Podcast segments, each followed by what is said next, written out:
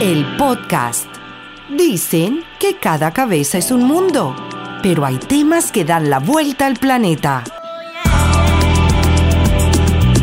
En el podcast, lo que el mundo habla. Esto se llama un podcast y es lo que puede pasar cuando se reúnen cuatro mentes. Cuatro mentes diferentes, por no decir de mentes. Aunque las hay. Sí, sí, muchas, obviamente. Y no soy yo. No, no ninguno. No, vamos a decir que ninguno bueno. aquí. tenemos una mente abierta, tenemos, ella no tiene filtro, un conservador y, y una mamá. Entonces vamos a hablar diferentes cosas. Esto se llama un podcast. Pero no somos cuatro. Y cuarto. Cuatro y cuarto. Cuatro y cuarto, Cuatro y cuarto. Cua- El, el cuarto puede ser así como ese amigo imaginario que siempre nos acompaña y que a veces nos habla. Bueno, Yo no tengo ese amigo. eh, bueno, algunos sí. ¿Tú tienes un amigo imaginario, Susana? En- sí, escucha. me está, en este momento me está dando instrucciones. Bueno, Amiga puede tener también. ¿no? Amiga, tú tendrías amiguita. Tengo varias amigas imaginarias. ¿Tienes muñeca inflable? No las tengo, pues son imaginarias. Ah. Pero tengo varias, de varios colores también. Bueno, esto es lo que pasa cuando se reúnen esas mentes que les dije. Hablar de diferentes cosas que a veces nos pasan en la vida, como por ejemplo cuando, cuando nos tomamos una foto y esa foto nos delata de alguna manera, no es la perspectiva indicada. Yo creo que a las mujeres nos pasa mucho. A veces la foto no es la que queremos o el ángulo no es el que queremos y entonces ahí es donde viene el ¡ay! A ustedes no les pasa, Maga, tú. Sí, pero yo creo que tiene que ver mucho con la realidad de cada quien o con la verdad de cada persona, cómo la vea, ¿sabes? Como que la verdad no siempre es la verdad, por redondarlo. Alejandro, tú, eh, ¿qué piensas de eso? ¿Te ha pasado que tomas una foto y entonces te dicen no me gusta? Pero que me lo dice quién, otra persona o yo. Otra persona. Bueno, sí, normalmente eso sucede a cada rato. Sobre todo ustedes las mujeres que se toman como 16 fotos para escoger solo una y bueno, o sea, es un poco complicado. No, no lo digo solo por ti. Yo creo que todas, yo creo que la mayoría de mujeres son así, se toman Sí. 36 fotos y, y- y- ninguna les gusta. Siempre tienen un- algún detalle con algo y uno la ve perfecto, la ve bien y todas, todas, absolutamente todas. son- Si te pones a ver, hasta de esas 16, 14 son idénticas.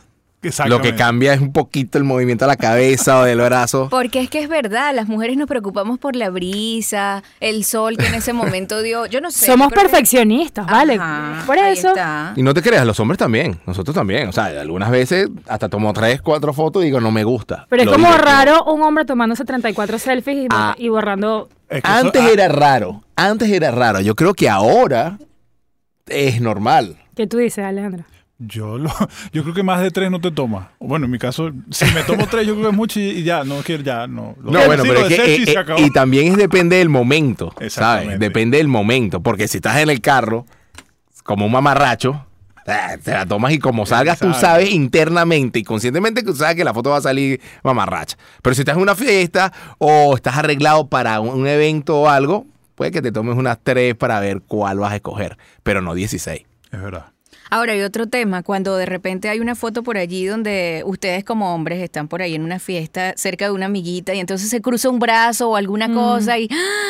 ¿Se han visto No, casos? Ajá. Entonces no hay poder humano que le haga pensar a su amiga, novia, pareja, que ahí no hay nada. El ángulo los delata y punto. Foto nueva. Es que uno piensa que ya tienen química por la foto. Eh, Esa mano que la puso ahí, ahí hay química. Eh, y también lo que, eh, lo que piensa la gente.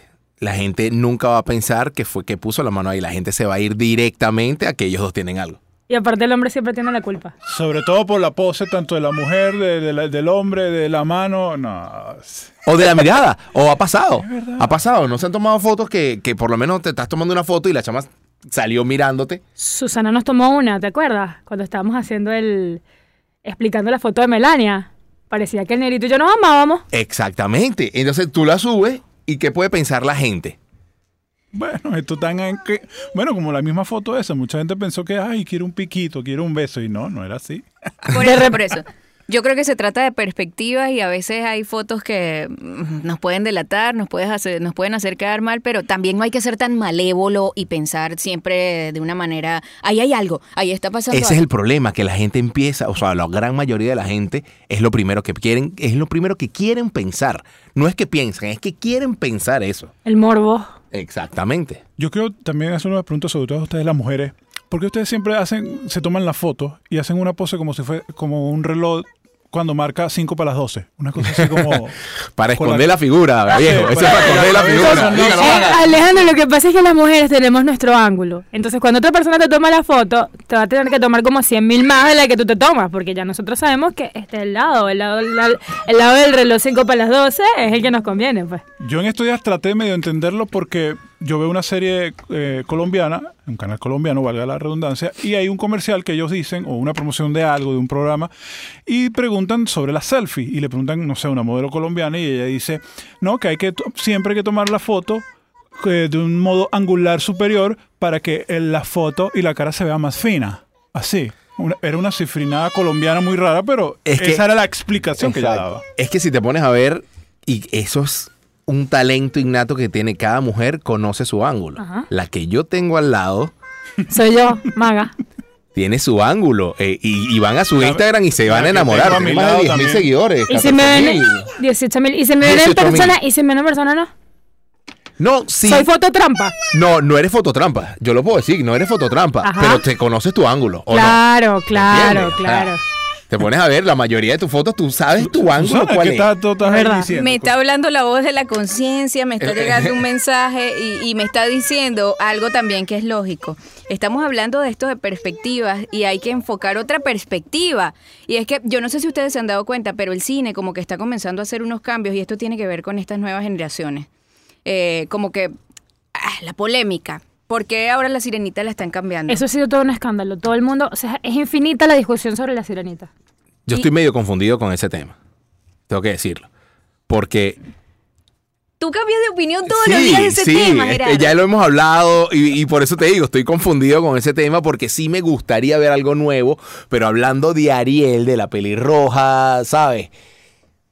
Yo lo que digo, y es lo que siempre he mantenido en nuestras discusiones, es que Disney no va a hacer algo que no vaya a ser un éxito o que no vaya a, a dar que hablar. Ya la película está vendida, vamos a estar claros. Claro. La película ya se vendió y no se ha empezado a rodar. Nada más el hecho de que hayan puesto a una niña de color a ser de Ariel, cambiar la perspectiva de una pelirroja a una niña, de ya se vendió la película. Todo esto, nosotros estamos hablando y no se han empezado a, grabar, a rodar la película. Entonces imagínate el negocio tan grande que es eso. Habrá que esperar el producto final para decir fue buena, fue mala. Pero ya nosotros vamos con la idea de que no nos va a gustar o Porque de que nos, no- o de que nos, nos va a incomodar porque no es Ariel la pelirroja. Bueno, tal vez sea un grupo obviamente importante que, que piense eso. Sin embargo, yo creo que también hay otro sector que obviamente la va a apoyar, sobre todo el sector de, de- de- de ese color, porque la gente va- se van a sentir involucrados, y más en un país donde estamos, que bueno, o en un mundo mejor. Yo creo que es un Eh, mundo. sí, es un mundo, Es es un un mundo, mundo, es un eh, mundo. como tal eh, bastante sectorizado en ese sentido, que yo creo que eh, por un lado y por el otro va a tener mucho de qué hablar y va a tener mucho éxito. Hablando de eso del mundo, yo creo que no se trata de que sea, cualquiera puede ser, pienso yo. Como mamá lo- le diría a mi hija, tú puedes ser, tienes el cabello de otro color, un cabello marrón, no lo tienes rojo, pero puede ser Ariel si quieres. Claro. A mí no me disgusta, yo de verdad la quiero ver, me parece que es un cambio necesario y estoy viendo, ahora que veo películas de niños, gracias, que los cambios en las películas de niños son justificados cuando los vemos luego. Por ejemplo, una generación como nosotros, que ya pues ah, hemos visto las anteriores ediciones, luego las entiendo, sin ánimo de spoiler. Eh, Mary Poppins hizo un cambio en su reciente película, a mí me encantó. Lo que pasa es que no es Mary Poppins. Exacto, es otra época, es, Es otra otro época y es personaje. otro personaje, no es Mary Poppins. Y se lo están vendiendo a los niños de ahora, como no a Mary nosotros.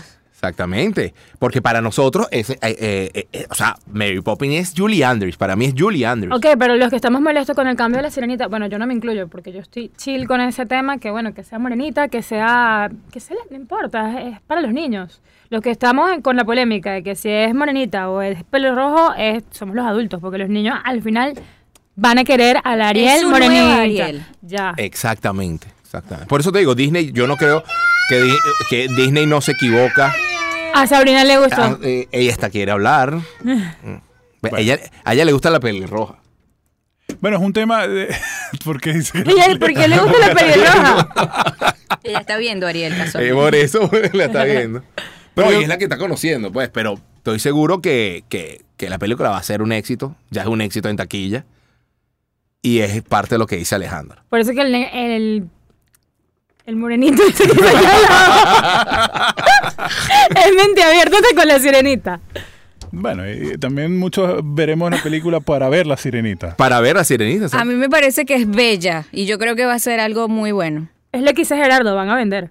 O sea, Ya está por sí o por vendida. ya está vendida. ya está vendida. estamos hablando de eso. Eso Ajá. ya es ganancia para ellos. Exacto. Exactamente. Es como el tema, y podemos sacarlo rapidito, el tema de Frozen 2. Eh, Con el tema de, de- de que eh, Elsa va a tener una amiga. No va a ser la, la- la eterna reina que se queda con el rey o el príncipe, sino que va a quedar con una mejor amiga. Lesbiana. Sí, Oh. ¿me entiendes? Sí, va a ser así. Sí, sí. Por- Maga se sorprendió. La quiero ver, dijo Maga. Ah, sí, acuérdate, acuérdate que esta película, Frozen 2, va a ser un homenaje a lo que pasó en Orlando en la discoteca gay. No sabía eso, pero qué chévere.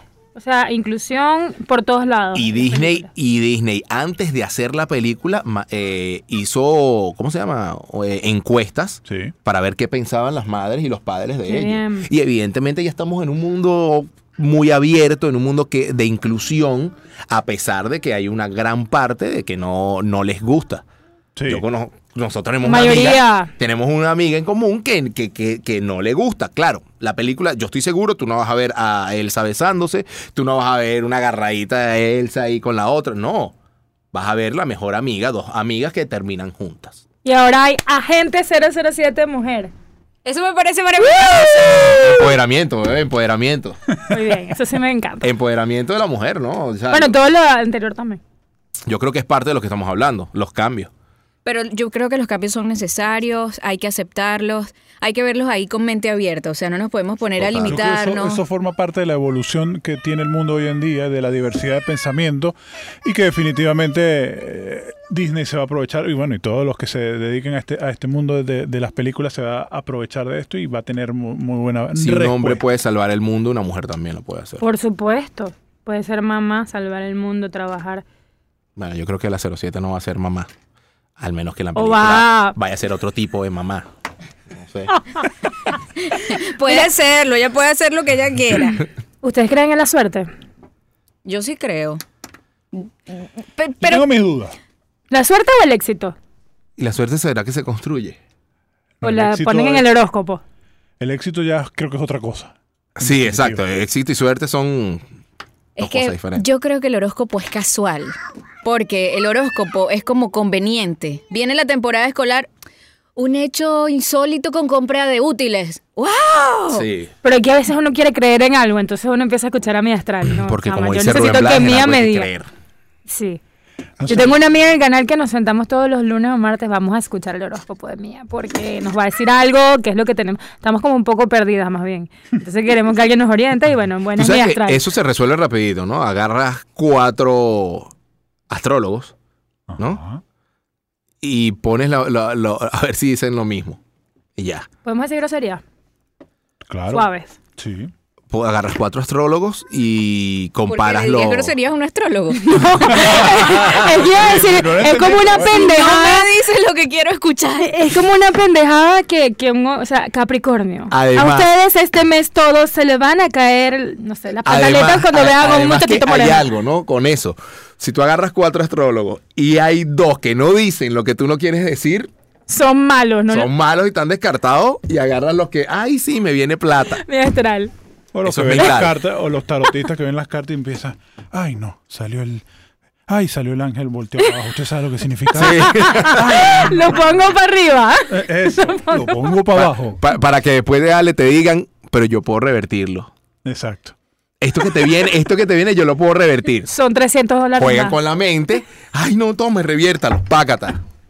Yo me acuerdo de un personaje que Pero dijo, eso sí les digo algo de que vuelan, vuelan. Yo Sí, me acuerdo de un personaje que dijo una vez. em, hoy era como no sé, era jueves y dijo: El lunes se cae este gobierno. Ya han pasado como 15 años más o menos. Un bicho ahí de cabello largo. Yo me acuerdo de uno que dijo, con los dedos de esta mano. Son los días que van a... Y los dedos, Y esos dedos hay son, otra. es un pulpo. Hay otra. Eh, Hay otra, Adriana. a- se puede- Adriana, Ajá. sí. Adriana. Ay, ay, me gusta Adriana, sí, vale, respeta. Yo veo ese horóscopo Ella- todos los domingos. Yo recuerdo, yo recuerdo de ella decir varias veces, el hombre cae, ya está listo. Pero- el hombre bueno, cae, el hombre cae, el hombre cae, el hombre cae. El hombre cae, o algún hombre tiene que haber caído. Exacto. O sea, si dijo Sí, el hombre cae, cayó- fue que se acertada. cayó en su casa, no sé, en algún No, momento. pues, Exacto, y nadie sabe el contexto. Yo creo que este tipo de, de- de personajes que se dedican a esto eh, son respetados. No, no, no hay que negarlo que haya- habrán estudiado. Yo, eh, yo conozco uno que también mezcla la, la- la filosofía con la astrología y todo el cuento. Todos son respetados. Pero el cuento es que cuando tienen ese poder de convencimiento y de envolvimiento y que te llegan directo a la mente a esas personas que... que- que- Hay gente que se vuelve loca como que si fuese Herbalife. Por ejemplo, voy a volver a nombrar a mi astral. A mí me encanta mi astral, de verdad. O sea, me fascina porque te da como consejos. Pero tengo amigas que O no. Porque te habla bonito. Tú tienes que trabajarte en tu yo interno, entonces viven todo el día en eso. ¿Qué es, señora? Viva la vida, es diferente para cada quien. No, no, no, no. Algo estás haciendo mal para que tus relaciones no funcionen. O sea, yo soy O- mi propio jefe. Sí. O sea, es una obsesión. Es una obsesión. Pagan, pagan la, la cuota mensual y están todo el tiempo como que viendo. Está bien, eso está bien, que busques ayuda, pero no te obsesiones. No eres, o sea, como Herbalife, pues.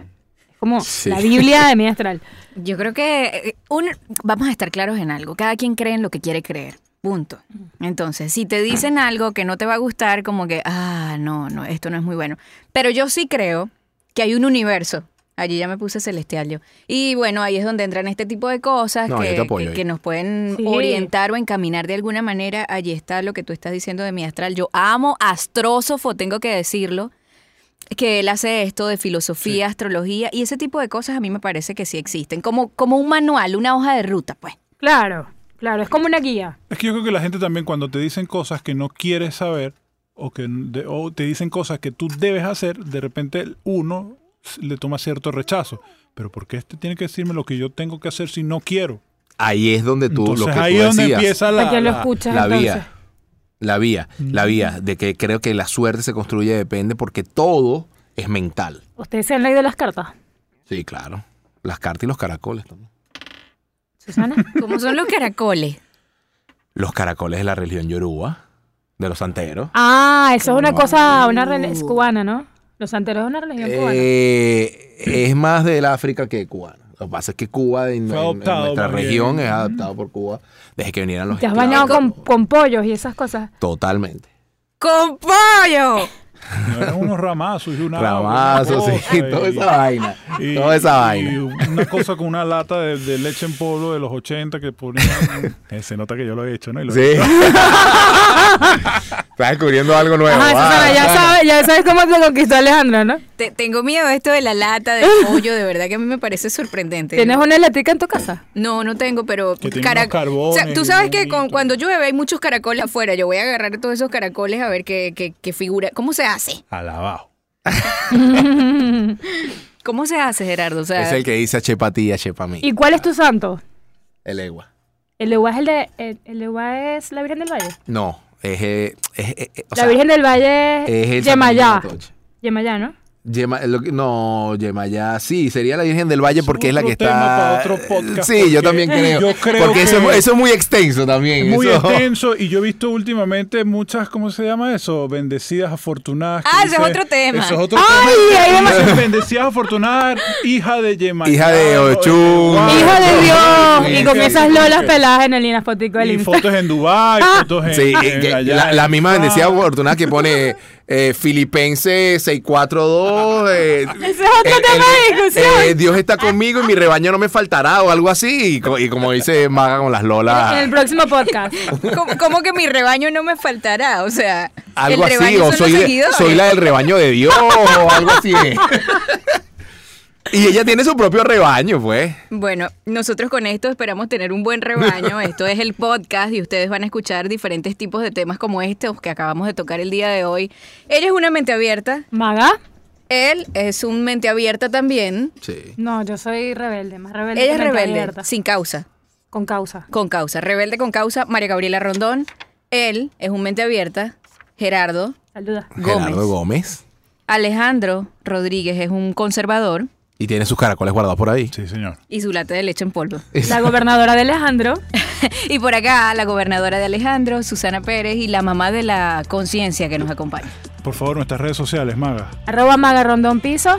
Arroba Gerardo Gómez F. Arroba Alejandro ROD78. Y arroba Marcia Susana TV. Esto es el podcast. Nos vemos en la próxima. El podcast. Lo que el mundo habla.